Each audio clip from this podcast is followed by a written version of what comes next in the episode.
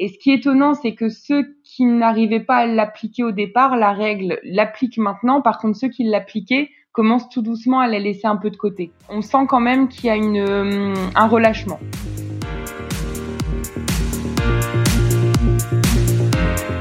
Bonjour, je suis Carole Stromboni et vous écoutez le troisième épisode de la toute nouvelle saison du podcast L'épreuve coronavirus.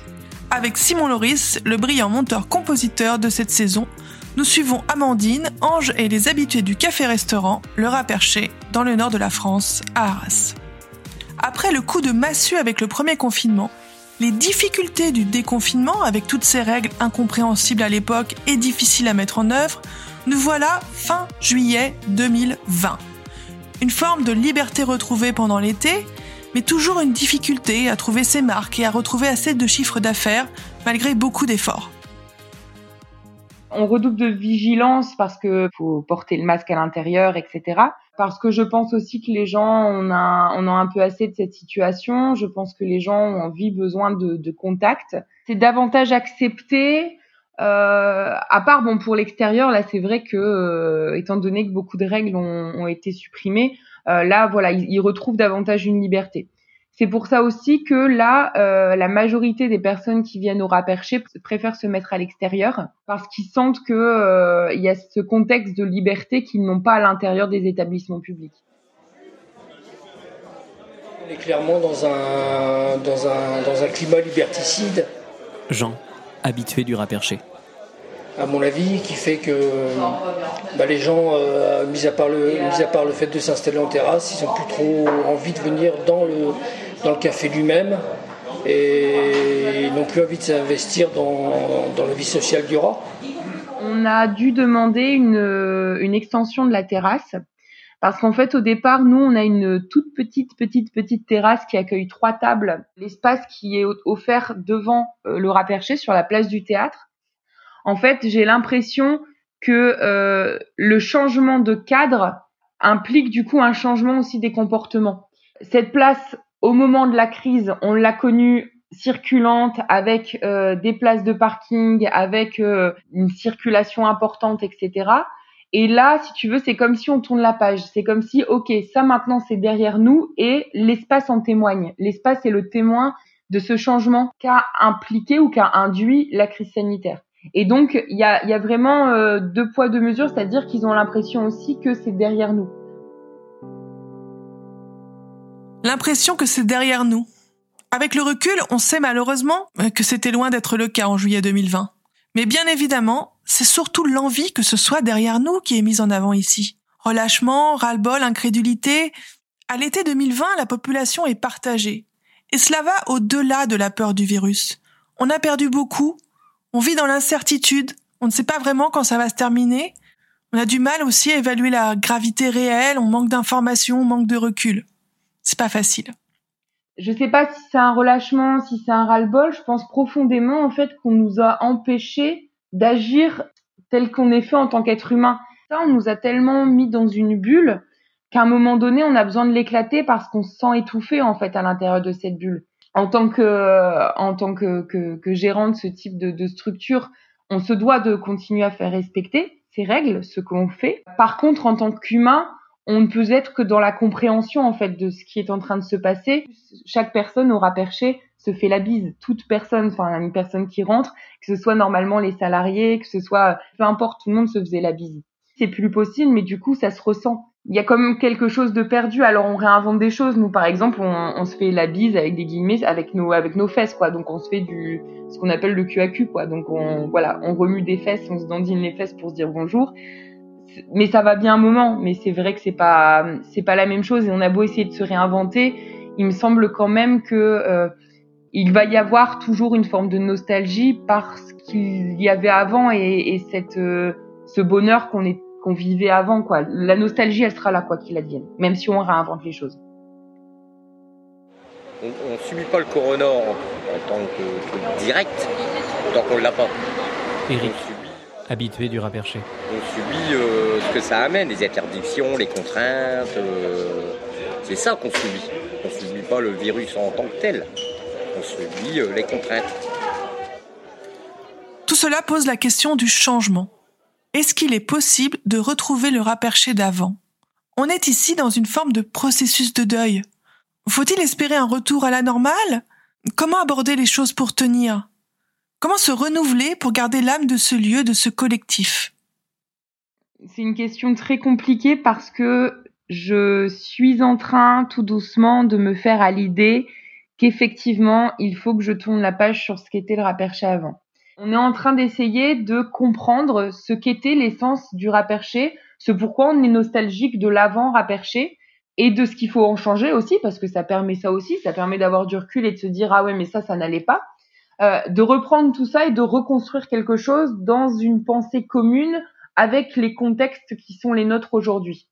C'est terrifiant, c'est perturbant, c'est euh, troublant, et c'est ça le plus compliqué, c'est d'essayer de concilier à la fois nos profonds désirs d'un retour à la normale avec euh, une, euh, un faux espoir euh, puisqu'on sait que non, jamais plus ça ne sera comme avant.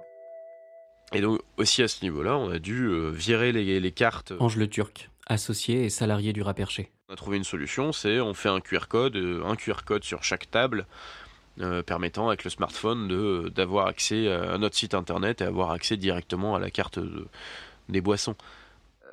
Par exemple, on s'est dit bon bah les concerts euh, à l'intérieur, c'est compliqué, c'est plus possible puisque bah nous, au rat perché, les gens étaient debout, les gens dansaient les uns avec les autres, les gens euh, euh, applaudissaient, étaient en nombre devant la scène parce que le public, le, les artistes étaient très proches euh, de, des, usagers du rat. Ce genre de choses, si c'est si plus possible, euh, bah dans ce cas-là, on est en train de penser à différentes formes. Donc on s'est dit, est-ce que on peut quand même proposer un concert, mais en, demandant aux gens, en lançant un défi aux gens qui est celui de danser sur les chaises? En respectant du coup ces un mètre. Est-ce que ça serait possible de dessiner des formes à l'intérieur du lieu où les gens doivent se mettre par exemple dans des cœurs et donc doivent doivent se protéger dans l'amour euh, pendant une pendant une manifestation culturelle ou artistique? Est-ce que est-ce qu'on est qu'on peut proposer des lives? Est-ce qu'en fait le groupe peut jouer à l'intérieur, on le retransmet en direct live à l'extérieur avec un écran. Voilà, on est en train pour l'instant d'essayer de trouver différentes modalités de, euh, de, de, possibilités, de nouvelles formes de relations interactives entre les artistes, euh, nous, enfin institutions, euh, structures euh, culturelles, citoyennes et solidaires, et les habitants et les usagers du rap. En fait, c'est presque une nouvelle normalité qui s'est créée. Angela, usagée du raperché. C'est-à-dire que euh, l'intrusion euh, du virus dans l'organisation de nos vies, ça a été très violent au départ. Enfin, euh, moi je l'ai vécu comme ça, c'est-à-dire c'est soudain, c'est un nouveau paradigme, donc du coup c'est, il, faut, il faut pouvoir l'encaisser, c'est très anxiogène au départ. Et après, il y a le temps où le, cortex reprend un peu le dessus et où en fait tu dis, de toute façon, bon an, mal an, quoi qu'il se passe, en fait on va, on va remettre le nez dehors, etc. Dans ce nouveau paradigme, on voit se dessiner de nouvelles formes de vivre ensemble, qui risquent de durer. Peut-être une nouvelle forme de normalité, avec le masque, les gestes barrières. On ne sait pas vraiment. Cela pose la question de la pérennité de ce café-restaurant. Dans l'épisode précédent, Amandine souhaitait retrouver de l'autonomie financière. Elle ne voulait plus tendre le bras pour des aides de gouvernement. Mais est-ce vraiment possible dans le contexte actuel? On a énormément de mal de pouvoir appréhender ce qu'il se passe. On est incapable de dire combien de personnes vont venir, quand ils vont venir, avec qui ils vont venir et ce qu'ils vont euh, consommer avec des guillemets euh, chez nous. On peut avoir par exemple des, des journées euh, où on va, et je vais le dire honnêtement, où on va finir avec 150 euros de chiffre d'affaires, ce qui est fou, ce qui n'est jamais arrivé. C'est-à-dire que concrètement, on, ne reçoit même pas assez d'argent pour payer les charges d'une ouverture d'une journée avec l'emploi de deux salaires, quoi. Enfin, de deux salariés. Donc, on est vraiment sur des, euh, des variations où on va arriver, euh, voilà, à des, à, des journées où on va avoir euh, cinq clients, quoi. Enfin, c'est, c'est fou. Alors, on est beaucoup dépendant de la météo, bien sûr, puisque la terrasse fait beaucoup, c'est ce que je disais tout à l'heure des fois on va se retrouver effectivement où ben là on aura reçu euh, 70 personnes dans la journée et là ça sera fou. Mais on n'a pas du tout de moyen de savoir pourquoi et comment les populations décident de sortir de chez elles, de venir dans notre lieu pour quelles raisons et comment euh, comment va se passer ce moment chez nous en fait. En tout cas, nous on estime quand même qu'on a perdu 50% euh, du chiffre d'affaires par mois. Et c'est même pas une estimation, c'est-à-dire que c'est vérifié, vérifiable. C'est ce qu'on a vérifié là au, depuis la depuis la reprise. Alors financièrement, c'est très compliqué, euh, encore et toujours, plus que jamais d'ailleurs. Les aides de l'État sont très importantes et heureusement qu'elles ont été là. Les aides, nous, de la communauté urbaine d'Arras sont très importantes, heureusement qu'elles étaient là, mais elles ne suffisent pas à, euh, à rembourser en fait les, les charges globales qu'on avait euh, mensuellement. Euh, donc on a dû reporter les charges. Certaines charges ont pu être reportées en fin de contrat, elles sont assez, assez rares. C'est notamment, par exemple, les emprunts. On a réussi à les reporter en fin de contrat, ce qui est une bonne chose. Par contre, d'autres charges, en fait, sont juste euh, disséminées euh, au fur et à mesure dans, dans les mois là qui viennent. Donc bon, après pareil, les charges salariales, on pensait, patronales, on pensait qu'elles allaient être euh, annulées et supprimées telles que ça l'avait été dit. Finalement, non, on doit les payer, donc on les paye. Et en plus de ça, nous, on a eu des, des pénalités puisqu'on a demandé à le reporter. Alors heureusement, euh, on a obtenu euh, un accord pour ne pas payer ces pénalités, mais c'est vrai que ça a été compliqué parce qu'on s'attendait tous aussi à avoir ces charges euh, en moins. La crise, en tout cas pour nous, c'est celle qui est en train d'arriver ou de venir. Notamment quand on voit qu'effectivement les chiffres sont revenus à la, à la hausse et qu'on parle potentiellement d'un reconfinement. Euh, déjà, je ne sais pas si la population va l'accepter, va le vivre totalement. Et en plus de ça, pour nous, euh, ça signifierait véritablement, je pense, qu'on peut creuser, euh, qu'on peut creuser notre tombe directement. S'il faut que ce soit le cas, ça le sera, et voilà. Mais je pense pas que ni l'État ni nous, nous pourrons supporter de nouveau une, une crise, une crise de cette ampleur en réalité. Alors on sait avec le recul qu'il y a eu un deuxième confinement et que l'État a augmenté son soutien au commerce fermé pour des raisons administratives. Donc rat a pu tenir encore un peu. Mais en juillet 2020, Amandine n'en a aucune idée. Elle passe un temps fou à faire des budgets prévisionnels, à penser stratégie pour la suite, à remplir des dossiers administratifs, à échanger avec les habitués du rat, avec ses camarades, ses collègues, ses cofondateurs. Elle vit vraiment dans l'incertitude. Je, je, pense que voilà, je suis sur une moyenne de, ah, ouais, allez, euh, 3h30, 4 heures par jour. C'est euh, avant j'étais à une heure et demie par jour, même pas, ouais. Mais c'est parce qu'en fait, avant on, avait moins cette inquiétude de devoir, par exemple, euh, faire des budgets prévisionnels pour voir où on allait en fait, pour voir si on rentrait dans le mur et s'il fallait euh, arrêter de, enfin s'il fallait reprendre les rênes en se disant bon bah tant pis on referme parce que là c'est pas viable.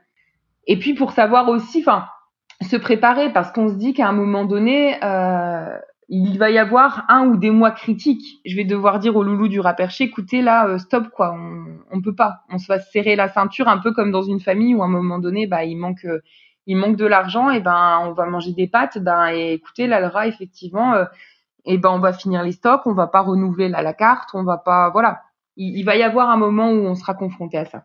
Et donc faut juste que je m'y prépare et c'est pour ça que ça demande beaucoup de temps parce que je suis en train de, je suis un peu comme une veilleuse quoi. Je je veille euh, l'administratif, la comptabilité, la fiscalité, le juridique euh, de manière euh, de manière quotidienne. Alors, on a aussi un service comptable hein, qui, parce que toute seule de toute façon, je pourrais pas m'en sortir. On a aussi un service comptable qui fait ça. Et puis en fait, les, les autres associés, notamment les associés salariés, sont beaucoup plus dans dans la gestion de terrain au jour le jour de du raperché. Et on se fait aussi accompagner actuellement par euh, par un cabinet qui s'appelle le cabinet des trois licornes, euh, qui nous accompagne dans un dispositif local d'accompagnement mis en place par France Active, parce que notre situation était euh, était tellement délicate qu'on a demandé à, avoir un soutien euh, à ce niveau-là. Les experts comptables sont les médecins de l'économie, me disait Michael Thor, un restaurateur corse dans un épisode de la dernière saison du podcast. Déjà que la comptasse n'est pas la panacée, mais là, dans un contexte opaque, cela demandait beaucoup de ténacité et d'énergie.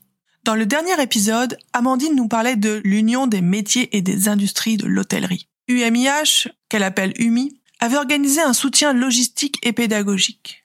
Qu'en est-il à ce stade de leur accompagnement? Et plus largement, comment l'équipe du rat tient-elle le coup? Alors d'aujourd'hui, il y a toujours un accompagnement, mais plus euh, euh, plus aussi intensif. euh, ils sont dans l'envoi régulier quand même. J'ai envie de dire, euh, allez, une à deux fois par mois, on a quand même euh, un mail de leur part avec les nouveautés. Les nouveautés en termes de décret, les nouveautés en termes de protocole sanitaire, les nouveautés en termes de confinement, reconfinement, déconfinement, etc. C'est un peu comme une newsletter, quoi. Et puis toujours de garantir aussi un espace de travail qui soit serein et confortable euh, pour euh, les salariés parce que là, ils, ont vécu quand même une période très compliquée.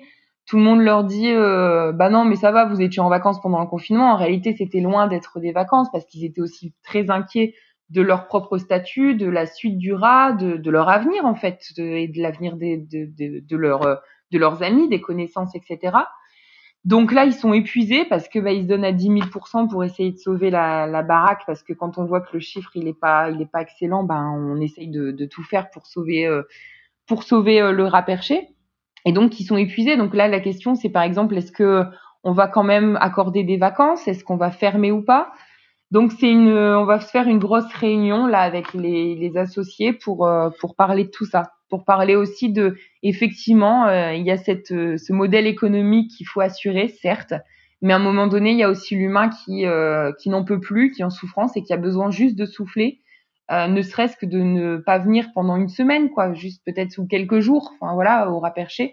Peut-être que ça serait bénéfique et qu'il faut qu'il faut ce souffle-là pour rebondir également parce que j'ai pas envie que ce soit, j'ai pas envie qu'on réussisse, enfin que le raperché réussisse à s'en sortir au détriment euh, de la santé et de, voilà du cœur des salariés, de, tout ce qu'ils font et tout ce qu'ils mettent en place. Donc euh, c'est ces questions-là aussi qui sont euh, qui sont là euh, les nôtres en ce moment. C'est que si véritablement on, est reparti pour un confinement, je déjà je m'étais dit mais je sais pas si on va s'en sortir lors du premier. Là très honnêtement, je sais pas du tout je sais pas du tout ce vers quoi on tend. Ça me fait très très très très très très peur. Et en même temps, je me dis de toute façon, au vu du contexte actuel et de voilà de, de ce qui se passe mondialement, on en est tous là en fait. On en est tous là. Je ne sais pas si on en était toutes et tous là en juillet 2020, mais en tout cas, je me souviens que moi, je n'avais pas pris de vacances. J'avais travaillé tout l'été à préparer la saison 2 du podcast, en enregistrant quelques épisodes en avance, et j'avais consacré beaucoup de temps à créer une formation en ligne sur l'innovation à partir de mon livre Innover en pratique qui était sorti chez Erol début 2020. Pas la meilleure année pour sortir un livre. Je me disais que c'était important de continuer dans la voie du digital car on n'était peut-être pas sorti d'affaires. Mais bon, j'étais loin d'imaginer ce qui allait suivre, et Amandine non plus. Vous venez d'écouter le troisième épisode de la saison 3 de l'épreuve coronavirus. S'il vous a plu, n'hésitez pas à le commenter et à le partager. Dans le prochain épisode... Mais on s'est dit que si on continuait dans cette direction-là, euh, quoi qu'il advienne, on allait devoir euh, fermer les portes du raperché.